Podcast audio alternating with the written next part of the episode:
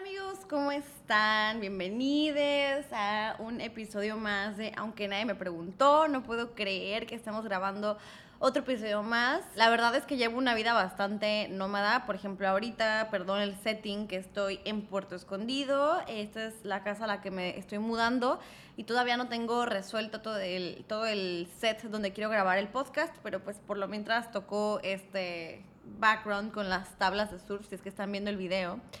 Y uno que otro pajarillo se escuchará a la distancia porque vivo alrededor de muchísimos árboles y pues escuchan los pájaros que puede ser muy hermoso, pero al mismo tiempo pues representa su duelo con, con el sonido, ¿no? Y el episodio de hoy me emociona mucho porque es un tema del que he podido platicar con muchas personas, que yo he tenido alrededor de mi vida también como ese tema que ha sido parte importante de mi esencia, de, de desarrollarme, de quién soy ahora. Y sé que para muchos de ustedes también puede ser así.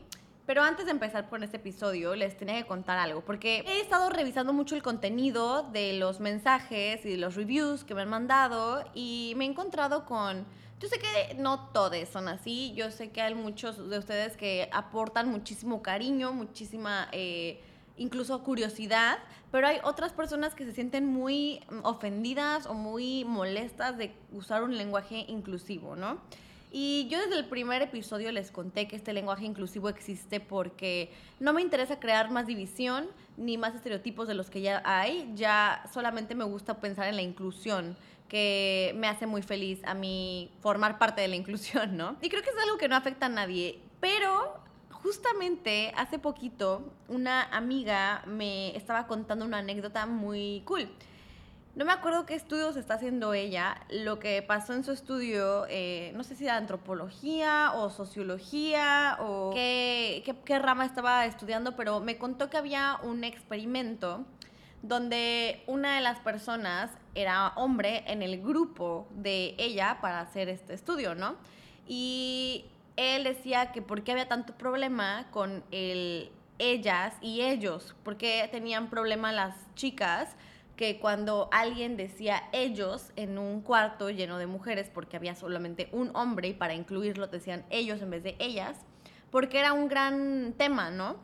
Y esa chica le dijo, pues mira, para que entiendas este experimento, ¿por qué no en nuestro grupo de chicas y que tú eres el único chico invitado? Pues, ¿por qué no siempre decimos ellas? Y entonces todo se volvió ellas en, las conversaciones, ¿no? Y buenos días a todas, aunque estuviera él, nosotras, incluyéndolo. Y al final del experimento el chico salió un poco lastimado del ego, de que no se le considerara parte del grupo, diciendo ellas en vez de ellos, ¿no? La cosa aquí es, no, va, no es como lo que eh, muchos piensan que, por ejemplo, Barbie la película es, piensan que es algo para odiar a los hombres y odiar el ellos y solamente hablar sobre ellas y bla, bla, bla. Es más bien sobre el tema de que llevamos mucho tiempo, muchos años, yo toda mi vida hasta ahora, aceptando que nos incluyan en el ellos, aunque yo no me identifico con un ellos, me identifico con ellas. Yo soy ella para mí, ¿saben? No sé si me entendieron ese último, pero él se sintió un poco ofendido de que se, le considerara ella en el grupo. Y para las mujeres en ese experimento fue como, ves, es que es difícil adaptarse al al ellas cuando tú te, identificas con un él. Por eso existe el lenguaje inclusivo. Y yo no sé a qué audiencia me estoy dirigiendo ahorita. No sé si tú eres una persona no binaria, no sé si eres ella, él, ella, no sé si no te identificas con ningún género y para ti te causa un, eh, una inconformidad estarte relacionando con un género con el cual sabes que no perteneces y te sientes identificada. Entonces, pues por eso es el lenguaje inclusivo en este podcast. Y me da un poco de risa ver cómo la gente se ofende, pero también me preocupa un poco porque no es nada que esté atacando a nadie, no estamos deshaciendo el idioma español. Al final de cuentas, el lenguaje se hizo por y para las personas basado en las necesidades de los grupos. Entonces, yo creo en esa visión y me gustaría continuar hablando en lenguaje inclusivo. Aún así, si alguien se molesta, lo voy a seguir haciendo, pero esto viene de que quiero sentir que todos pertenecen y estoy haciendo un esfuerzo porque todos se sientan pertenecientes a esta conversación. No soy perfecta en usar el lenguaje inclusivo, pero trato de usarlo cuando eh, implemento ejemplos, cuando trato de hablar de grupos grandes. Entonces, ténganme paciencia, lo voy a mejorar, pero mi intención es seguir la, eh, la conversación con el lenguaje inclusivo. Espero que me puedan dar un espacio de su apertura mental, porque esto no es algo que lastime a nadie y hay cosas más importantes y más relevantes de las cuales eh, molestarnos. Así que, sin más preámbulo para este podcast, vamos a empezar con el tema que aunque nadie me preguntó, se los voy a platicar, la figura paterna. Para empezar, ¿qué es una figura paterna para mí? Yo nací en una familia católica un poco grande que poco a poco se hizo más chiquita. Cuando llegué a este mundo estaba en esta familia de clase media, católica, en Ciudad de México. En mi casa éramos mi mamá, mi papá, mi hermana, mi tía, que es hermana de mamá, y yo. Vamos a ampliar un poco el tema hablándoles un poco de, de dónde viene mi familia, ¿no? Mi mamá es de un pueblito en Puebla que se llama Huachinango y mi mamá tiene dos hermanes, mi tía y mi tío. Mi mamá es la hermana mayor. No soy una persona que haya crecido con abuela y abuelo. Mi mamá de un pueblito en Puebla que se llama Huachinango. Mis abuelos por parte de mi mamá jamás los conocí. Mi abuelo materno ya no estaba con mi abuela por alguna infidelidad y mi abuela murió de cáncer cuando mi mamá estaba chiquita, como 15 años. Mi mamá se encargó de sus dos hermanes y su crianza y se fue a la Ciudad de México con ellos y así conocí a mi papá trabajando allá en la ciudad. Por otro lado, mi papá de Poza Rica, Veracruz, era ingeniero industrial y su papá también había muerto antes de que yo naciera creo que fue un papá presente con mi papá, valga la redundancia, pero ya también estaba divorciado de mi abuela, o sea, la mamá de mi papá. Yo conocí solo a mi abuela paterna hasta mis 8 o 9 años. Toda mi infancia hasta que cumplí 8 o 9 años, pero ella vivía en Veracruz y solamente la veía cuando íbamos a visitar vacaciones familiares, etcétera, fin de año. Aún así, mi papá tenía cuatro hermanas y él era el más chiquito de todos. Podríamos decir hasta ese punto que durante toda mi infancia mi única figura masculina fue mi papá. Tal vez muchas cosas de las que les voy a contar estaba muy chiquita y es solamente mi percepción y mis recuerdos, pero esta es la mente de una niña de 8 años contándoles cómo creció en esa familia también. De pequeña, como les cuento, pasábamos las vacaciones con la familia de mi papá. Me acuerdo que nos íbamos manejando desde la Ciudad de México a Veracruz, a Jalapa también, con mis tías, las hermanas de mi papá y a veces venían las hermanas de mi mamá, ¿no? Y aunque fuimos muchas veces para allá, no tengo tantos recuerdos en familia con toda la familia que tenía. O sea, en ese entonces mi familia era bastante grande. Pasábamos algunas navidades, algunos cumpleaños, algunas vacaciones de verano y el resto del año éramos nosotros cuatro, cinco contando a la hermana de mi mamá. Diría que tuve un papá amoroso y presente. Recuerdo que nos llevaba al parque los domingos, sin falta, el parque de los venados, que eventualmente le cambiamos el parque de los elotes, eso en la Ciudad de México.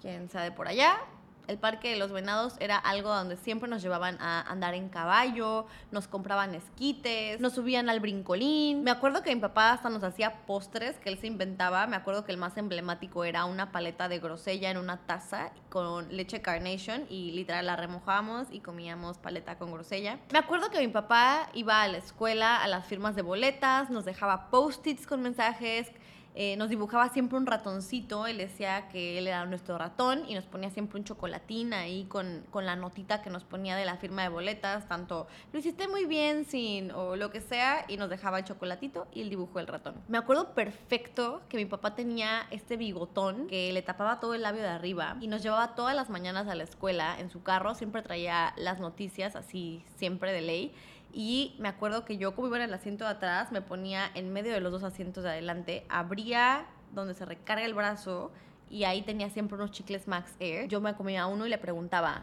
oye papá, ¿por qué estás triste? Y mi papá se reía mucho porque yo no entendía que su bigote le hacía ver como si estuviera triste, ¿no? O sea, le tapaba todo su labiecillo. Me gusta pensar y creo saber que me parezco a él y que lo hicimos muy feliz mi familia me refiero, que nos quería y nos demostraba su cariño a su manera. Y aún así sé que mi papá como esposo y probablemente como figura paterna tenía sus fallas y no fue perfecto, pero me acuerdo de él con mucho amor y con todas las partes buenas como un highlight. Desde que salía del trabajo para comer con nosotras casi siempre, me ayudaba a hacer la tarea, siempre olía rico, era muy ordenado. Creo que a mi papá le gustaba mucho la idea de que yo algún día fuera igual de ordenada como él y que siempre tuviera el cabello amarrado, no le gustaba que estuviera descalza. Era un equilibrio entre un papá muy estricto y un papá que le gustaba la diversión. De hecho, la mayoría de las fotos que tengo con mi papá, mi papá sale divirtiéndose en la playa o cargándonos, jugando con nosotros o a veces con su cerveza modelando para mi mamá. Siempre se veía feliz a lo que yo recuerdo, menos las veces el bigote en el coche. Siento que mi papá se sorprendería muchísimo al ver mi vida ahorita y ver el contraste tan grande que soy y que somos de lo que él conoció y que probablemente hubiéramos tenido una vida muy distinta si él estuviera aquí todavía. Mi mamá y mi papá estuvieron juntos hasta el día en que mi papá murió. Mi papá lo mataron en un asalto en la Ciudad de México y mi mamá estaba con él. A partir de ese suceso, las dinámicas familiares cambiaron muchísimo. Para empezar, desde que murió mi papá, su familia y nosotras nos rompimos. Fue como cortar un lazo muy grande. Yo tenía 8 años y mi hermana tenía 11 y ya en ese punto solo teníamos a mi mamá y a mi tía. Todas eran figuras maternas y o femeninas y no teníamos ningún rol masculino al cual seguir. Mi tío, el hermano menor de mi mamá, estaba presente pero no vivía con nosotras y él tenía su propia vida. Tenía una banda de rock, tocaba la batería. No sé, no lo recuerdo como alguien que estuviera cerca de mí todo el tiempo, así que no lo tomaría como una figura masculina o paterna en mi vida. No, no tomaría a mi tío como un rol a seguir o un ejemplo masculino en mi crecimiento. Mi papá muere cuando mi mamá tenía 31 años y me acuerdo muy bien que ella tenía un amigo con el que nos llevábamos increíble. Y aunque él era más joven que mi mamá por unos años, era alguien a quien veíamos con mucha confianza y con mucho cariño, pues estábamos muy chiquitas. Él fue un soporte muy cool en su momento, era un soporte que nos llevaba al parque, nos llevaba a andar en bici, ayudaba a mi mamá y le levantaba mucho el ánimo, porque al principio parecía que mi mamá no entendía cómo seguir su vida sin mi papá. Menos criar a dos hijas enteramente sola, lo cual considero normal después del gran trauma que vivió. La familia de mi papá, que considerábamos unida, desapareció. Mi papá se fue de una forma muy traumática. Mi mamá solamente conocía el apoyo de familia tradicional, que eran los abuelos que ya no estaban, papá que ya no estaba, entonces ya solamente era ella, dos hijas, dos hermanos menores que también de alguna manera pues dependían de ella y pues ahora llegaba este amigo y pues claro, se volvió una distracción, un soporte, un flote, ¿no? Algo de donde flotar un ratito aunque sea. Aunque no quiero que me malentiendan, esta persona no era una gran persona ni tenía mucho que aportar. Mi mamá lo tomó como un salvavidas y como ahora lo veo, se aprovechó de la vulnerabilidad de mi mamá. Es más, de la vulnerabilidad de toda la familia. Al principio él trajo esta compañía y esta energía, entre comillas, digamos, masculina que le faltaba a la casa. Todos mis padrinos, tíos por parte de mi papá, socios de mi papá, todos desaparecieron cuando mi papá se muere y pierde la empresa. Era literalmente toda la gente que podía recordar que en mi infancia fuimos a sus casas a comer y que le decíamos cuñado, tío, lo que sea que pasara en la familia, desaparecieron. En cuanto mi papá muere, eran como como si nunca hubieran estado presentes. En ese entonces mi mamá tenía muchas cargas, muchos pendientes, muchas deudas, ya no tenía casa porque mi papá no dejó un testamento y fue mucho para ella. Pero por fortuna mi mamá es la persona más fuerte y resiliente que conozco. Y aunque tuvo un proceso, digamos, acelerado para el duelo de mi papá, y eso seguramente dejó muchas cicatrices y muchas heridas sin sanar propiamente, decidió sobrevivir con nosotras a un ladito.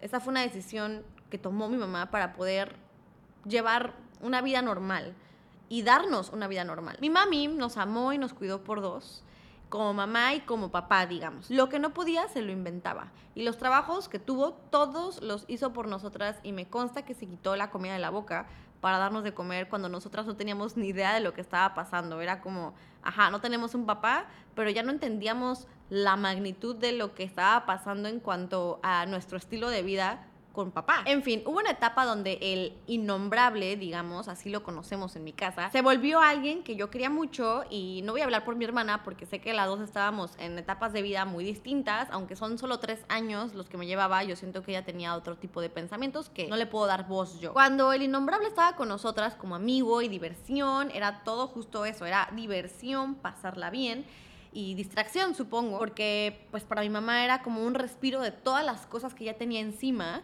un soporte que nos divirtiera un rato, que nos hiciera pasar un buen momento sin que ella tuviera que hacerse responsable también de esa parte recreativa. Lo malo fue que en cuanto él se volvió parte de nuestra familia, eh, quiso asumir un rol de padre que nadie le ofreció.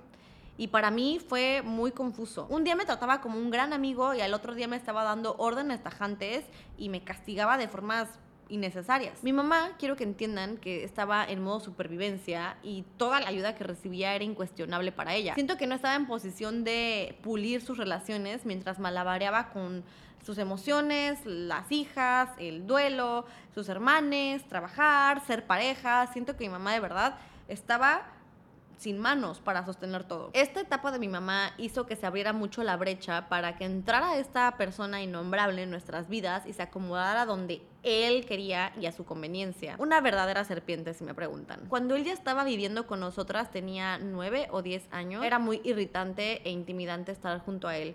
24/7 en la casa. Fue sumergirnos en una rutina de él nos llevaba a la escuela, vivir en la casa, comer con él, obedecerle, pero de maneras radicales. Es muy extraño ahora que lo pienso, porque al principio me daban muchas ganas de llamarlo papá. Y qué fuerte suena eso. No creo que viniera desde el amor, querer llamarlo papá. Creo que venía desde un estereotipo de familia y la presión del papel que él quería desenvolver. Como les cuento, en la casa ya no era divertido tenerlo, ya era más bien como alguien me está regañando, un hombre me está regañando aquí en la casa, le tengo que decir papá, tengo que obedecerle y quererle como si fuera mi papá. A los demás es más sencillo explicarles que es mi papá a contarles todo lo que acabo de vivir. Lo más chistoso es que creo que cuando empecé a llamarlo papá lo empecé a odiar. Yo sé que odiar es una palabra muy fuerte, pero era lo que sentía por él y cada día más. Se aprovechaba de la familia, me manipulaba, manipulaba a mi mamá, tenía conductas inapropiadas conmigo, con mi hermana y con mi mamá, a solas y juntas. Definitivamente nunca lo consideraría ni llegué a considerarlo un rol de paternidad ni en ese momento ni en los siguientes 11 años que estuvo enganchado de mi mamá. Al final, 11 años después, pudo irse con su basura emocional de la casa, lo cual también fue muy fuerte para mi mamá. Mi mamá, 11 años con esa persona tóxica, fue como quitarle una venda de los ojos y empezar un trabajo muy denso para entender lo que había pasado y cómo no volver a caer ahí. Al final ella sabe más de esa relación que yo y tiene otra perspectiva, pero lo que sí les puedo decir es que no pasó mucho tiempo para que yo me revelara, digamos, y dejara de llamarlo papá y empezara a pasar sobre su autoridad y perderle cualquier tipo de respeto. Antes de que se fueran esos 11 años, yo de verdad hubo una etapa donde dije, ya no más, no te quiero ver en mi vida, no me tratas bien, no tratas bien a nadie de mi familia ni de mis amigas. Era alguien que yo consideraba el enemigo. era llegar a mi casa. Es más, yo ni quería llegar a mi casa porque esa persona estaba ahí. Y mi mamá no sabía qué hacer para irse o para quedarse. Era, era un lavado de cerebro impresionante. Ahorita no me dan más ganas. En fin, ahorita no me dan más ganas de andar en el tema del padrastro malvado. Porque hay mucho que decir y esto se volvería muy largo y lo dejaremos para otro tema de padrastros malvados. O de padrastros buenos, también hay de eso. Todo este episodio de trauma extendido lo puedo ver desde esta perspectiva ahora. Primero que nada, y como ya lo dije, él nunca fue una figura paternal ni amorosa en ningún punto de mi vida. Mi mamá tuvo un trauma gigantesco donde perdió la única figura de apoyo masculina en su vida, mi papá y buscó el apoyo emocional donde pudo y cuando pudo. Me queda también claro que la presencia del innombrable y la falta de mi papá en mi vida me hacía voltear a ver a los papás de mis amigas o a las películas o, situaciones con padres amorosos de una manera muy triste y como si yo estuviera incompleta. De todo esto también sé que busqué amor masculino en muchas partes y no entendía de dónde venía la necesidad romantizaba cualquier relación y confiaba en la energía masculina como una salvación de manera rapidísima. Al mismo tiempo, veía a los hombres como figuras de odio y ausencia. Gran, gran momento de mi vida cuando supe de dónde venía todo esto y que eran dos emociones contrarias luchando una contra otra todo el tiempo. También todo esto me dio claridad para saber que tengo parte de mi miedo a la muerte y al abandono por la manera en la que crecí y cómo aprendí del amor. Cuando crecía y me dolía mi, digamos, carencia o falta de papá, empecé a poner atención a las relaciones que mis amigues tenían con su familia y empezaba como a diosificar o romantizar la presencia masculina y paterna en sus vidas. Me sentía la más apta para decirle a todas mis amigas con papás ausentes que por lo menos su papá no se había muerto, que aquí estaba, que trataran de restaurar la relación como fuera. O cuando el papá sí estaba en sus vidas, yo buscaba cualquier razón por la cual automáticamente tenían que honrarlos y respetarlos. Y amarlos sobre todo. No sé en qué momento fue que después empecé a ver que estaba súper equivocada en ver a cualquier hombre con hijes como un papá bueno y valioso. Sí es cierto que gracias a una parte de la existencia de nuestros papás, la existencia fisiológica de nuestros papás, estamos aquí.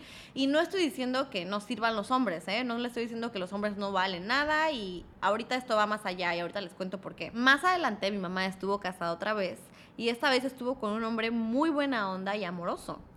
Eh, ya no le decía papá, pero él sí nos llamó hijas y podía ver el amor y lo incondicional que, él era, que es todavía. Creo que ahorita que ya no están juntos, aún así podría marcarle y decirle que necesito hablar con alguien o que algo está pasando en mi familia o en mi vida y él sería una persona que todavía saltaría por nosotras. Y si él llega a escuchar este podcast, quiero que sepas que te quiero muchísimo y me dejó algo que nunca tuve.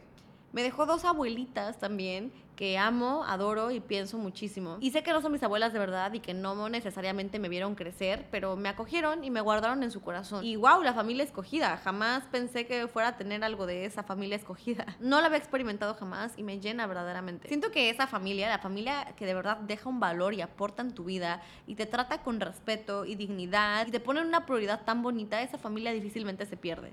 Ya sea la escogida o la que te toca. Pero esos familiares son los que hacen tus raíces súper fuertes, tu personalidad, la que existe, y tu sistema de apoyo más grande. Pero a ver, que alguien sea tu papá, llamarle papá a alguien y deberle amor no van de la mano, en mi mente.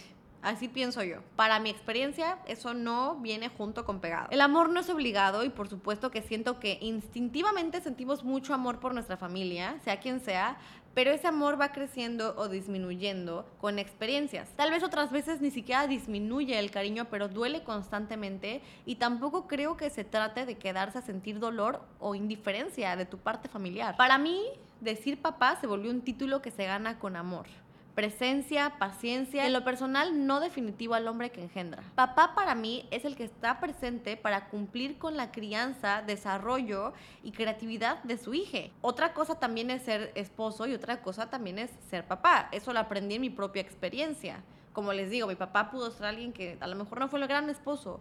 Para mí fue un gran papá pero seguramente ahí también hubiera tenido sus altas y sus bajas. Pero fue un papá presente y amoroso que dejó todos estos recuerdos en solamente ocho años. Ahora entiendo que hay papás en la vida de mis amigas que entiendo por qué no forman parte de su día a día ni nada relevante en su vida. Y nunca les volvería a decir que los amen y restauren la relación, pase lo que pase. Claro que nada sería más lindo que si solo por amor todo estuviera bien o solo pidiendo un perdón ya todo se arregle. Pero igual que una amistad, he visto que en la familia, en mi familia, el amor requiere de pedir perdón, de trabajar personal e individualmente y de la ruptura de roles forzados y asumidos. En mi caso, las partes de mi pequeña familia han puesto de su parte para comenzar a ser funcional y no solamente ser una familia por inercia. Si hay alguna parte de mi familia que se mantiene unida solamente por amor a ser familia, pero muy dentro todos sabemos que nos debemos una plática y un esfuerzo por estar presentes y actuales en nuestra vida. En cuanto a la familia de mi papá, mm, siento que requeriría mucha construcción, mucha construcción y deconstrucción para volver a sentirlos familia. Y a veces por mi parte ya no tengo ahorita ganas y no estoy cerrada, pero pues no me han hecho falta ahorita. Si cuando la Cintia de 8 años los necesitó y no estuvieron, aún así obtuve todo el amor, atención y crianza de los que sí estuvieron presentes en mi vida. Entonces no veo por qué ahora sí querría más familia de la nada. Y no quiero sonar como una persona horrible, rencorosa o cerrada, porque no, la verdad no tengo emociones negativas hacia ninguna de esa parte de mi familia, de mi papá.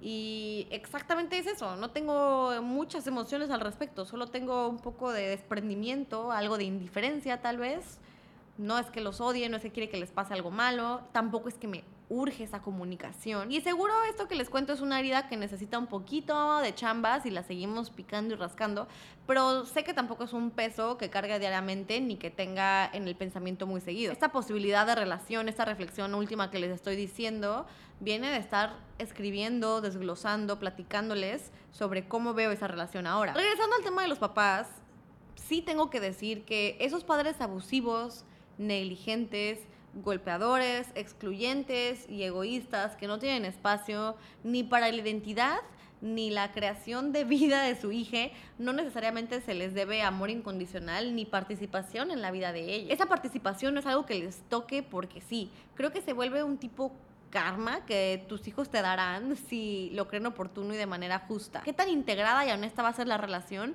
va a depender mucho de tú como padre, qué has puesto en la mesa también y de eso depende también que alguien te quiera llamar papá, ¿no? Bueno, se los digo de manera personal porque solo así consideraría llamarle papá a alguien.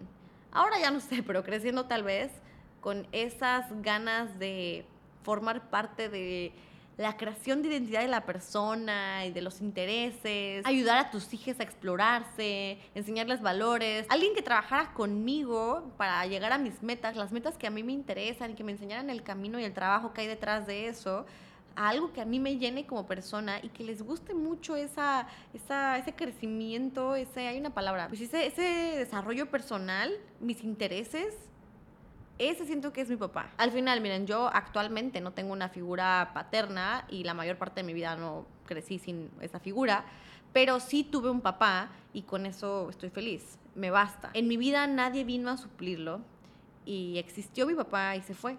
Y esa fue su participación y le doy ese lugar a él para siempre. Me encanta. Obvio me encantaría experimentar ese amor hoy, conocerlo más, saber de su vida, eh, ver quién sería ahora él, ver quién sería yo junto a él. Siempre voy a querer mucho a mi papá y siempre voy a querer que esté aquí, pero me quedó una mamá gigantesca, gigantesca. Y sé que, como les dije hace rato, que trabajó con mi mamá y papá a la vez, creo que ya no quiero volver a decir eso porque para mí mi mamá solamente fue una mamá enorme completa y el ejemplo suficiente. No quiero que absorba el rol de padre. No quiero que ella sienta la responsabilidad de suplir o llenar ese hueco que ella no sabía que iba a haber. Obviamente de todo lo que pasó con el innombrable y demás, yo la perdono por equivocarse, porque todos los días veo su amor incondicional y de dónde vinieron esas acciones. Yo no sé qué hubiera hecho estado en su lugar, honestamente, me lo he replanteado muchas veces y a veces no entiendo cómo mi mamá todavía no está loca. Mi mamá es una persona increíble y súper deportista y le interesa seguirse actualizando para saber cómo ser mejor mamá todos los días, aunque ya ni siquiera tiene que ser la mamá gallina con sus pollitos, ¿no? Ahora ya todas somos como más amigas. Sí, todavía ya que somos independientes, yo veo cómo se esfuerza por desaprender y llenarse de nuevas ideas. Siento raro ahora ver que tal vez sí le faltó tener a mi papá y terminó confiando en alguien que se volvió terror en nuestras vidas en general porque no sabía lo que ahora ella ya sabe. Pero bueno, después de todo lo trágico en mi familia, amo que el poder femenino fue lo que nos rescató. Y repito, esta no es una carta de odio a los papás ausentes o a los hombres en general, no a miles de circunstancias que ignoro y que es más complejo de lo que parece en cada familia. Yo no tengo ideas, yo solo aprendí lo que aprendí en la mía. Esto es más bien una carta de apreciación al trabajo que muchas mujeres han hecho en sus vidas sin esos roles idealizados en la familia deconstruyéndose. Es una muy pequeña carta de reconocimiento a ellas, a esas mujeres, a mí, a mi hermana, a mi mamá,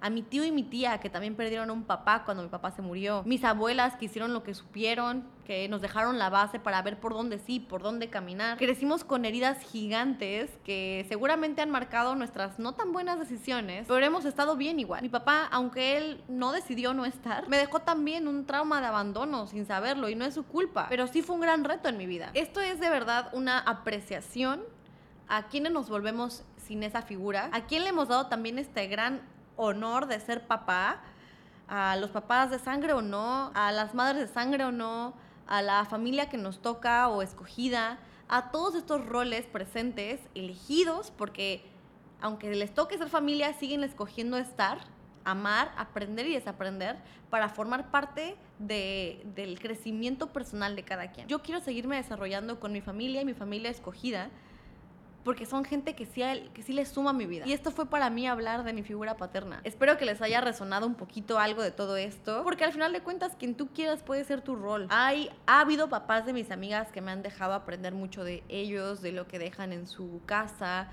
de el tipo de líder que quieren ser mamás que son el líder sin tener que asumir el papel de padre tampoco, del peso que nos ponemos a nosotras, las mujeres, o a nuestras mamás, de los roles que tienen que cumplir y el rol que asumen automáticamente cuando pueden ser solamente el suyo en el mejor desempeño que se pueda, porque todos somos humanos, la vamos a cagar, pero lo importante es dar lo mejor de ti y ya, eso es lo que tienes ahorita. Si eres papá o mamá o tienes gente cerca de ti que busca un rol, ayúdale a esos niños, a esos hijos a explorarse y enséñales esos valores y ese trabajo que hay detrás de cada meta que se quieran poner y lo que los hace individuales. Eso es lo que considero el consejo de crianza más importante que a mí me hubiera gustado tener. Que me hubiera gustado que el adulto de mi vida supiera también. Y nada, esto fue todo por el día de hoy. Esto fue mi plática personal, repito, perspectiva íntimamente personal de lo que fue para mí una figura paterna. Nos vemos en el siguiente episodio. Les mando un beso.